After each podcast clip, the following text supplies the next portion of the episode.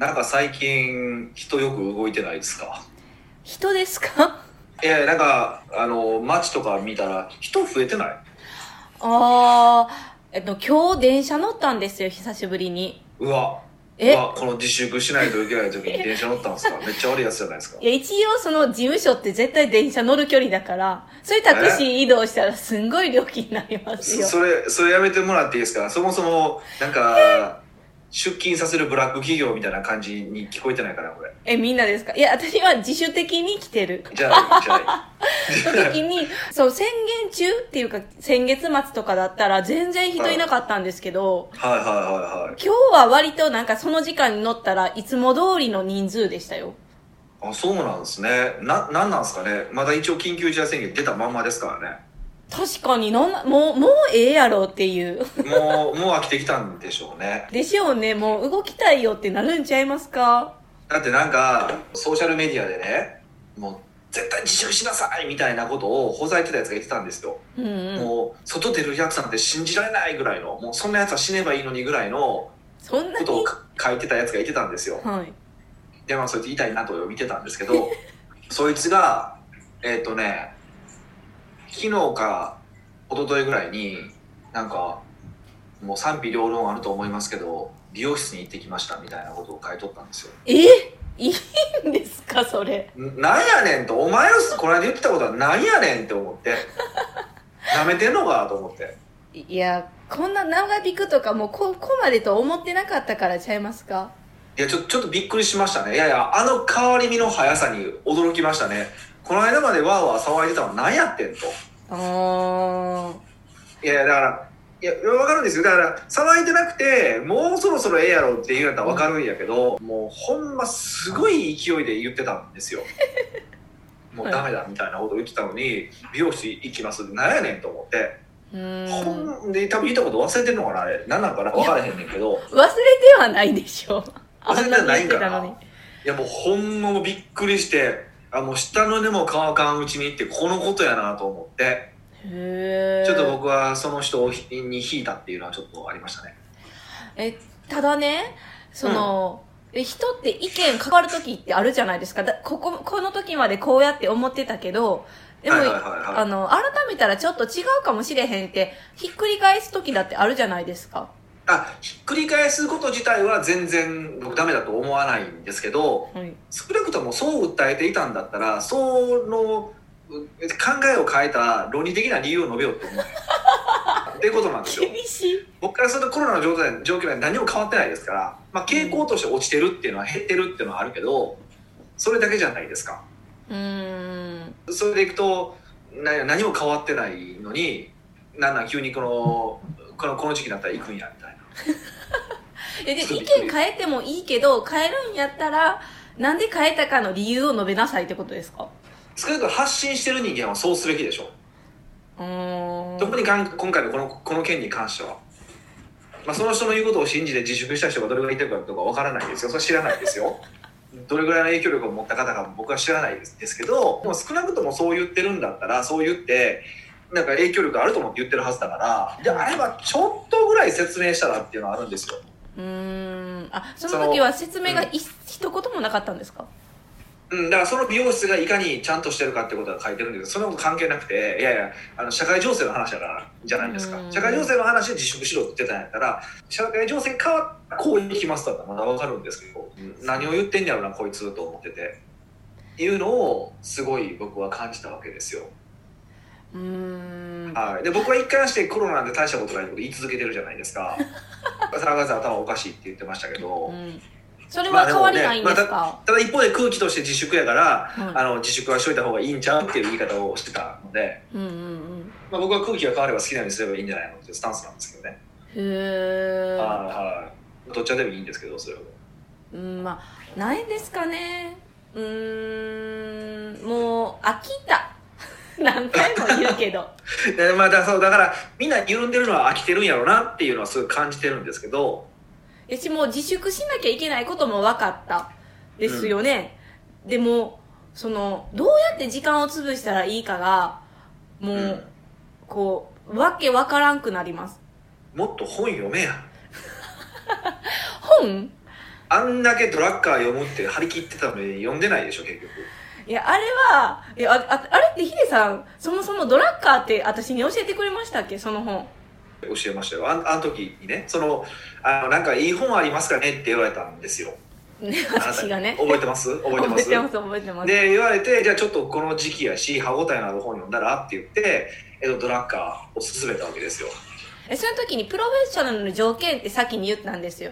そうそうそう。まあだからドドラッカーの中では相当楽な方の本なんですよねあれって。へえでも私はもうドラッカーの本とは知らず、まあはい。一応買ってお、はい。結構難しそうって思って目次読むじゃないですか。で私はなんかはい。プロフェッショナルな条件やから、なんて言うんですかもっとこういうことをすればいいみたいなあるじゃない。ちょっと自己啓発系的な感じだと思ってたんですよ。はいはいはいはもうなのになんか第一章からなんかポスト資本主義社会みたいな出てきてえ嘘やんって思って。いはいはいはいはいはい。だからもうなんか買った本がヒデさん勧めてた本と合ってるのかちょっと不安になりましたもん。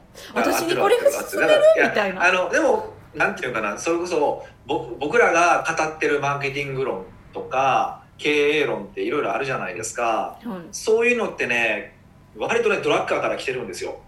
うーん。で大半は大半はそのドラッカーが言ってることをまた誰かが別の人が言うじゃないですか。はその別の人が言ったのを喋ってるとかっていうのがあるからそもそもその言葉がもともとドラッカーが言った言葉やってことすら知らずにいへえ喋ってたりとかするんですよ。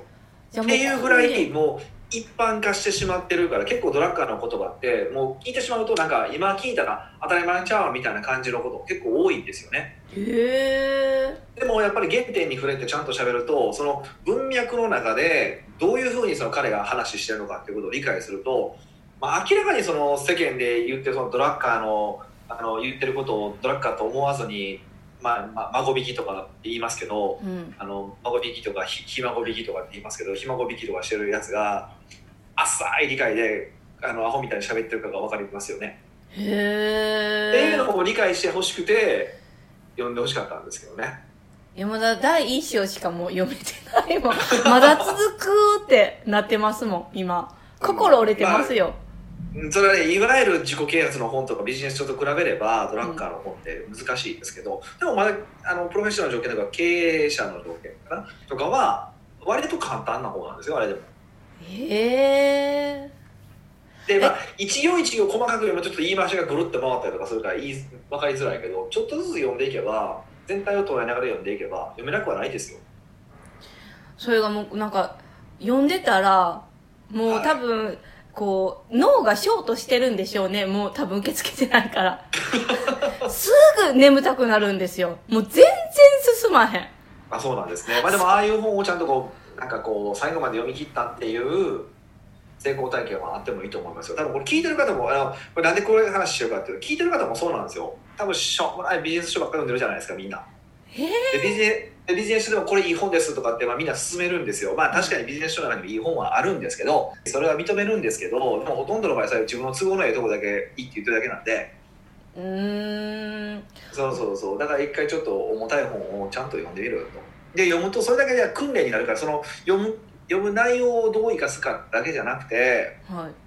あのその読むこと自体がすごい力つきますからね。うん。あのぜひおすすめはしたいですけどね読んでてもその、はい。内容をちょっと理解できなくてももうこれはその最後まで読むっていう目標で一回読んだ方がいいですか？あ読んでみるといいと思いますよ。で特にプロフェッショナルの条件も結構一章一章で割と主張が分かりよいから一章一章で、まあ、全体としてこんなこと言ってたなとかうんうんぐらいで理解してもらうといいと思いますけどね。なんかめげますよね。こういうのを読んでちょっと理解できない自分やしなんていうかこう本当に文字だけを読んでいる人みたいな理解できひんから。あーまあもうでもそれは訓練ですよ訓練。訓練です。だからその訓練が足りてない方は多分すごく多いんですよ。ビジネス書の分かりやすいふわっとした文章だけを読み続けてるから。でそれを読んで勉強だと思ってる人も多いけどそれ違うんで、おみそ鍛えられてないからねえでもそんななんか回りくどく例えばドラッカーが言ってることをその、うん。かかわ簡単に分かりやすくあの伝えてくれる本があるとしたら、はいはいはい。もう分かりやすく伝えてる本を選びたいって思うんですよ。いやーいや気持ちはわかりますよ。気持ちはわかるんですけどでうん。もその分かりやすく伝えてる時に伝えてるうちに大事なものが抜けてたりとかするんですよ。ああで前もその話したことあるあると思うんですけどもしドラってめっちゃ売れたじゃないですかもしドラ？えっと何だっけ？もしもドラッカーのマネジメントをあなんか漫画かなんかですかね。漫画なんかな。小説なんか僕ほぼなんか覚えてないんですけどとりあえず覚えてるのはちゃんと一切ダザって見た時にめっちゃ誤読やんって思って。誤読？誤ったってことですか？要はそうそうあのドラッカーをちゃんと読んでたらこんな読み方になれへんよねっていうような読み方をしてますよね。ええそうなんですよ。ってことはそういうこともありあるわけですよ。で別に誤読はダメだとは言わないですよ。うんでもだから自分が直接読んで誤読してる分には全然いいんですよ。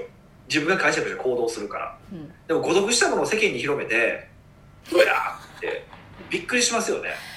まあ、講師の立場とか発信何か教えてるってなると、まあ、あの、誤読じゃなくて、ほん、ほんまもんでやってほしいとは思いますそうけど。そうだから恥ずかしくないんかなと思ってそれは思いますよねとりあえずあの最近の社会の風潮として、うん。なんかこう難しいことを分かりやすく伝えるのがうん。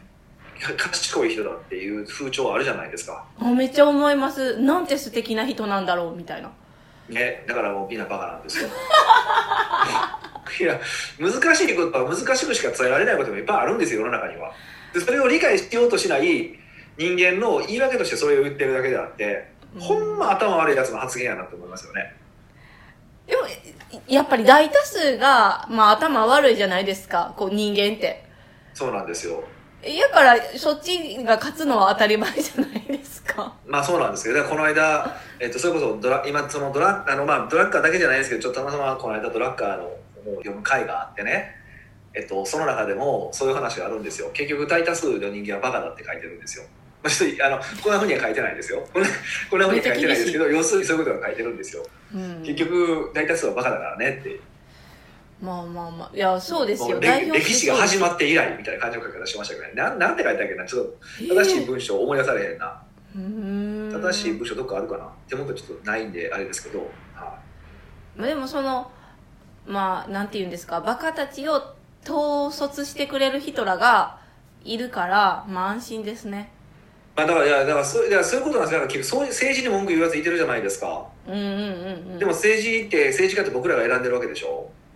いや選んでるんですか？なんか知らず知らずいや選挙。あ安倍総理になったみたいな選挙で選んでるし、あの空気で圧力をかけてるわけじゃないですか。例えばその安倍ちゃんが突然なんか全員に10万配るって言った話だってうんうん。結局その世論が盛り上がってきたからじゃないですか。へーっていうふうに考えればリーダーのレベルも僕らのレベル次第やなっていうのはあるじゃあるじゃないですか。だからねもうやっぱアホがアホしかいなかったらそれはリーダーもアホじゃないですか。だからリーダーは総理大臣とか見てアホやアホや言ってるのはそれ自分らが選ぶ能力がないアホやって言ってるのことやねんでってとは思わないんかなって思ったんですけどね。とは思わないね。とは僕は少なくとも思ってますけどねいやそのそれ以上にいい人が政治家志願してる人おらんみたいな。どうなんでしょうね。そうわかんないですけどね。って思っちゃう。だから、ね多じ分うん。うんうん、自己主張がねいいように通るように言ってるだけやから主張って、ねもう本当もうびっくりしますよね。そういうのはね。うん僕らも気をつ本当気をつけないとそういうことをね。発信する人は。えーまあ発信だけじゃなくてその普段のなんていうかな頭頭の考え方も選択するときにってだからいやこういう時にだから例えばその安倍ちゃんのことはアホやとかってあの僕も思いますよ、うん。頭おかしいんかなと思う時ありますけどあのでもねそれは自分の身にも置き換えて考えた方がいいと思うし。ええそれえ俺ってアホなんちゃうんかなみたいな感じってことですか？ええとかもそうだしいやだから結局でもそれってでも自分たちが選んだ国会議員が選んだリーダーななんだからそれはもうもう俺らも悪いよねとかえ置き換えないと何も変わらないですからね。自分が悪いって何でも思わないと。特にこれ聞いてる方は経営者なんで、あね、もっとあの自己責任で生きていきたいんですよね。だからちょうどこの間今日かなこの間あのツイッターにも書いたんですけどね。うん。なんか、まあ、最近そのほら自粛とかで飲食店とかまあ他の会社とかでも苦しいとかあるじゃないですか。はい。気持ちは分かるし苦しいの分かるんですけどでも例えばこれ今回のそのコロナみたいなことが起こったらすぐ潰れるっていう会社ってどういうことかっていうとつまり23ヶ月こうコロナみたいなアクシデントがあったらあのうちは会社が潰れるんですって言ってるということでしょ？え？こういうコロナとか起こトロトラブルが起こったらうん。3ヶ月でうちは会社が持たないんです。2ヶ月で会社が持たないんですって言ってるってことじゃないですか。うん。今苦しい苦しいって言ってるってことは。はい。これ逆に言うとさ例えばこれ雇われる側からするとそういう例えばうちはあの3ヶ月であの会社簡単に潰れちゃう会社なんですけどって言って入りたいと思います？うーん確かにそうなんですけど飲食店はしゃあなくないって思っちゃうんですけど。うーんまあ経営って考えたら知らなくもないですけどね本当はね。えそうなんあですか？もうちょっと立ち上げ当初だから、ね、アクシデントでぶつかってしまってっていう方もいいてるのはわかわかるんですけど、はい。あの本来であればビジネスってあお金を残していくことだから不測の事態に備えてお金を残すのは当然のことだから残してなかったあなたは今までのこの過去の積み重ねなんですよってことだし、あのあの厳しく言えばですよ。もちろんあの同情をしないわけではないんですけどね。うん。でそこまでやっぱりちょっと考えられるかどうかっていうのは本当全部それも、まあね、自分のせいかせいって思うところはねちょっともうちょっと持った方がええんちゃうかなって思うんですよね。ああいう人たちを見てると。うーん。っていうのはちょっと感じましたね。まあどうでもいいんですけどね。え？え？どうでもよくはないけど。いやまあこれ,、まあ、これ聞いてる人はあの頑張ってる人やから。あそうかそうかそうか、うん、そうそうそう。でもまあそう社会の一般論はそうやねんでっていうのはちょっと押さえておいていただけるとはい。まあまあいいんじゃないでしょうかということで締めましょうか。はい。北岡秀樹の奥奥越えポッドキャスト。奥越えポッドキャストは仕事だけじゃない人生を味わい尽くしたい社長を応援します改めまして北岡です。ミカです。はい今回のご質問は？はい今回はグルテンフリーさんからのご質問です。はい。ね、健康に気を使ってるそうですよね。まあグルテンフリーが健康にいいわけじゃないんですけどね。絶対そう言ってくるって思いましたよ。え？もう絶対そうやって言ってくるだからなとそうそう。だからグルテンフリーはなんか全部にこう健康にいいみたいなイメージあるけどそんなことないですからねえそうなんですか？むしろグルテンをなくすことによって小麦とかがねグルテンをなくすことによって血糖値上がるスピードとかめっちゃ上がりますからね。だからあのグルテンアレルギーの人にはグルテンフリーは良くないですけどそれ以外の方にはあんまり意味がない。むしろ良くないです。よちょっと覚えておいた方がいいですよ。雰囲気であの健康にいいことやめた方がいいです。ああそれぐさっときますね。もう雰囲気重視やから。もうそうそう。もう自粛もそうやしもうみんな雰囲気だけやっとるからもうほんま。ちゃんとせえよ、いやそういうもっていうことが言いたいわけですよ。わかりました。北岡さん、美香さんいつも楽しく拝聴しています。はい。商談やマネジメントで人の話を聞くことの大切さを北岡さんはよくお話しされておりますね。あおりますおります。はい。その時にポイントになるのが質問だと思います。ほうほうほいい質問ができるといい答えが返ってきたり相手が生き生きした表情で返事してくれたりするように感じます。う。ほそこで質問です、うん。どうやったら質問力は鍛えられるのでしょうか？うなるほど。いい質問ですね。さすが。質問質問力を聞くっていうもう質問がまずいい質問ですよね。あそうなんですか？ええもうさすがですよグルテンフリーさん。最初はグルテンフリーあかんグルテンフリーっていう名前はどうかと思いますけど。めっちゃ傷つくかもしれないじゃないですか。え？いやいや別に今週はグルテンフリーやってるかどうかわからないじゃないですか。言ってるだけだからね。わかんないですし、うんまあまあまあ。でもやってる可能性大ですよこんないや多分こんないい質問する人はグルテンフリーじゃないはず。そんな生活はしてないはず。グルテンフリーにしてみたいな。雰囲気でやってないはず。僕はそう思いますよ本当。じゃあそう信じましょうまあそのその本当質問の設定ってすごく大事であのもう質問の質が人生の質を決め決めると僕は言ってもいいと思ってるんですよ正直。質問の質が人生の質を決める？そうあの、まあ、のよく聞いたことあるかもしれませんけど人間っていうのは質問されるとその回答を探すために脳がずっと動くっていうのは聞いたことあります？ないですないんかい。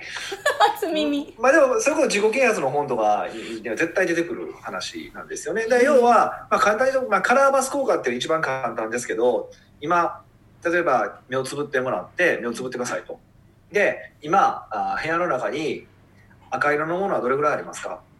え？って言われて目開けてください。い。今赤色あ今赤色のものを探したでしょ？はっていうことです。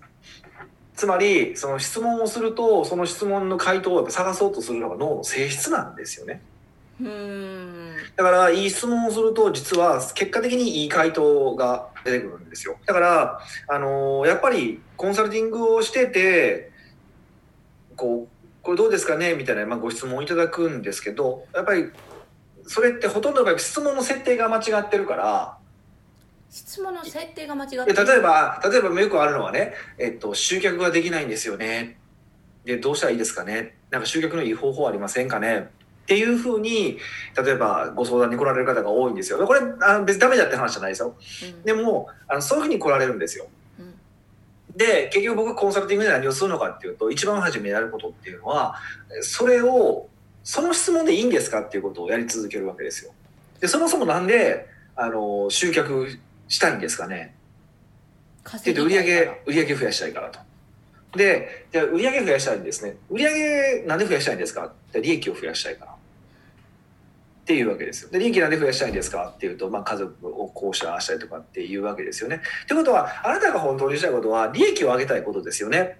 っていうふうに確認をすするとするじゃないですか。はいそうすると本来的な質問は実はどうやって集客するかではなくて、どうやったら利益が上がるかの方が良くないですか。うーん。その方がより具体的っていう感じがします。えっと、より、よりダイレクトに回答が見つかりますよね。うーん。だから場合によっては別に集客しなくても例えば今いるお客さんにもっと単価上げれば利益増えるやんってなるしリピートしてもらえるやんってなるかもしれへんし場合によったら別にもうビジネスやめてもいいんちゃうってこともあるわけですよ場合によってはねそうそうそこそこ例えば利益が実はあったんですけど、うん昔。あのーもうそこそこ会社に利益が出ててで会社の価値があったんですよ。じゃあこれ売ったら売ってこれぐらいの金額になったらあと5%ぐらいで回るようにしておけばえ思ってるような生活できますけどやめたらって 言ってやめたこともあったんですよ。うーん。そう。っていうことを考えるとつまりどういう質問をするのかによってだから集客どうやどういう集客方法があるだろうか探してるうちは絶対利益を上げる方法が見つかるわけではないんですよね。うーん。結果として利益が集客できて結果として利益が上がることもあるかもしれないけども別に集客できたからといって利益が上がるわけじゃないじゃないですか。うーん。うん、別にいい,、ね、いいお客さんが集まってくるわけでもないし、うん。ね、って考えればその質問をどういう質問をするのかっていうのはすごく大事なんですよ。今のね話ではい。私が思ったのは、私今の質問したのが私としたら私の中では利益を上げるために必要なのが集客って結論付けたか付けて、うんあの集客ってどんなんがありますかって聞いてるなって思ったんですけどはい、そうそうそう。もちろんそれでいいですよ。そうだからあのコンサルティングコンサルタントの立場としてはその質問は間違ってるから正しい質問を見つけるってことは一番初めなんですよ実は。うーんえ例えば私がその結論で質問するときに自分のビジネスで利益を増やしたいって思っている。でその結論で集客したら利益増えると思ったから集客ってどんなのがありますかって質問したら合格ですか、いやだから質問に合格不合格はないんですよ別に。うん、よりなんかのあのいい質問というか。答え答えで答えが出やすい質問ではないじゃん。どっちでも集客どれですかって言ってんねんから、はい。結局集客法を探してるわけでしょ？そうです。それを考えたらあの別に意味なくない？その質問でも返ってこない。かんあのその質問でもやっぱり結局集客を探してるわけだから利益が増えるかどうかわからないですよね。ああじゃあなんか本当にかシンプルにえ利益を上げる方法は何がありますか？って聞いた方がいいってことですか？そうそうそう。利益が増える方法あ利益が増える集客方法は何ですかの方がまだマシだってことですよね。それだったら。でもそれよりも利益を上げる集客方法っていう絞り方をするよりは、えっ、と、利益が上がるにはの方がもっとう打ち手って増えるじゃないですか。うんうんうんうん。はい。っていうことなんですよ。だからどういう質問をするかによって打ち手の可能性とか数とかも変わってくるっていうことなんですよ。だから質問だからでだからだからそういう質問してくんなって話じゃないですよ集客の質問してくんなって話じゃないしあのそれは現段階では多分その方が例えば今のミカだったらそうですけどミカでも、えっと、自分が考える質問の限界だったわけじゃないですか。うん。そうです。でコンサルタントの仕事って何かというとその限界だと思ってる質問をもっとより、えー答えの出やすい質問を見つけていってあげるってことなんで。でその見つけた質問に対して回答を出す。書いていくっていうのがコンサルタントの仕事だから。めっちゃいい人じゃないですかコンサルタントはいいい人なんですよ。って思いましたよ、そうそうっていうことっていうことなんですね。うんででであの、まあ、もちろんコンサルタントをつけられない方もいいてると思うし思うから現実的にはねまだまだと思ってる方も多いからじゃあまあ本当はその時からつけた方がいいんですけど、まあ、でもそれとはいえつけた方がいいですよといったとところで僕のポジショントークに聞こえてると思うから あの、まあ、つけない方もいらっしゃると思うんです。それはそれで全然よくてじゃあどうすればいいのかっていうと必ずその質問をするときに自分にも質問するときにこの質問はもしかすると間違ってるかもしれないとかもっと効果的な質問があるんじゃないかっていうことは必ず疑い続けてほしいってことなんですよ。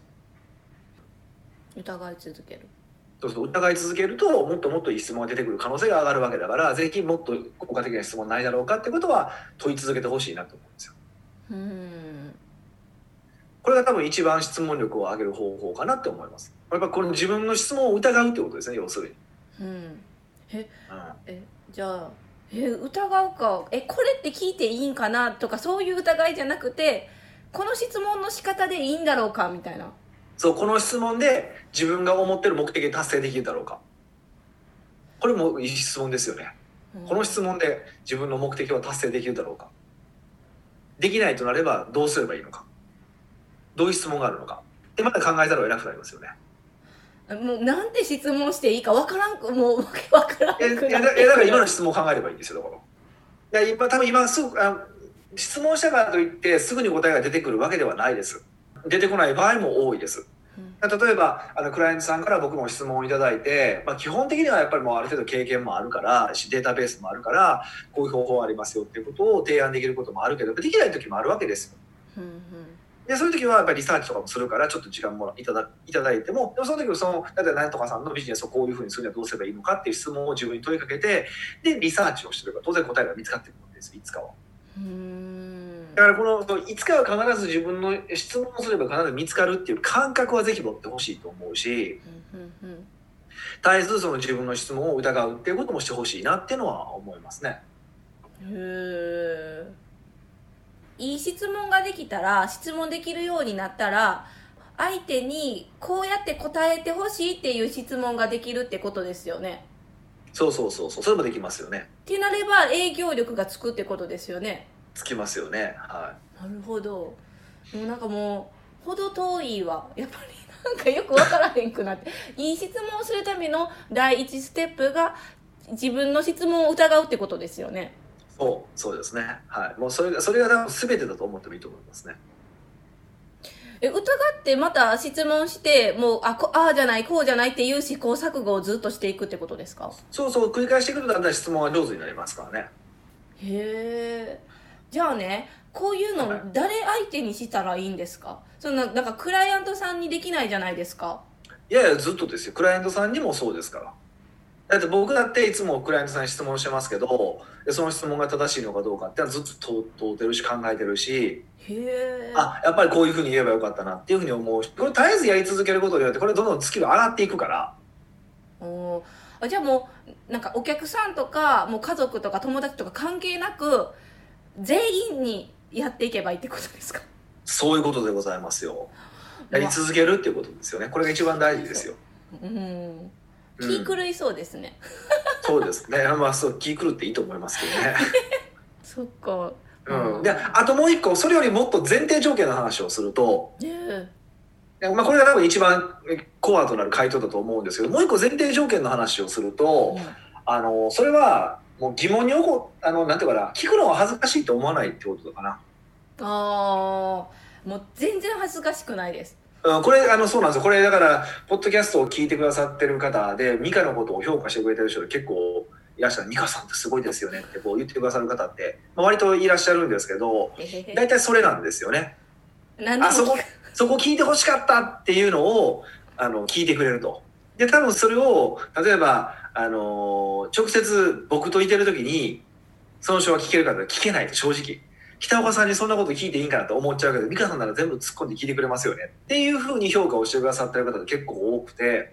だからそこはですね、まあ、美香さんはすごいと思いますし別にうちうちで褒めても仕方がないんですけど あのそそれはありますよね。うん。実は相手からしても、うん自分に興味を持ってくれてるっていうふうに感じるからそういうこと気持ちよく喋ってくれやすくなるんですよ相手も。へえそうなんですねはいだからどんどん僕は聞いた方がいいと思いますけどねそれでそんなことも知らんのっていうようなやつだったらそんなやつとは付き合わない方がいいですよ。その人の人間性がやばいってことそいつの人間性もやばいですから。はいじゃあ2ステップですねまあ、2ステップっていうかその 興味を持つその前段が恥ずかしいと思わないってことはまあもともとのまあ前提条件ですね。うんじゃあもう今から恥ずかしがらずに何でも聞こうっていう精神で生きることとはい。えっと自分が質問しようとした時にその質問でいいのか。え達成その質問で達成できるか。あの自分の目的はその質問で達成できるのかどうか。ということを日頃考えつつ実践して質問してねってことですねそうですね。まあ、もっと袋小路にしたければ、そもそもその目的は自分の幸せに役割を果たしてるのかってことをもっと考えた方がいいかもしれませんけどね。まあ、そんなこと言い出すと気にならないので。そんななんか早口で終わ終わろうとしてどういうことですか？今何いやいやいやさらっと終わらあないちょっとそれ、もう一回聞き直して考えてもらうといいと思います。えー、本当にそれで終わっちゃうんですか？いや、いいですよ。終わりましょう、終わりましょう。えー、そうなんですねじゃあもう 皆さん全部考えてくださいということではいはい、考えてみるといいと思います。本当に脳の問いかけなんでね。はい。はい。奥越ポッドキャストではいろんなご質問をお待ちしております。質問を採用された方には素敵なポーチを差し上げておりますので、質問フォームよりお問い合わせください。はい。というわけで、そういえば、今回もズーム収録だったんですけど、そういうの忘れてましたね。ね、今回スムーズでしたよね。いや、そういう動画わからないですけど。なんでかわかりますか？わからないです。え、私がちゃんと顔見せてるからです。よくわかんないです。じゃあ、ありがとうございました。じゃあ、また来週お会いしましょう。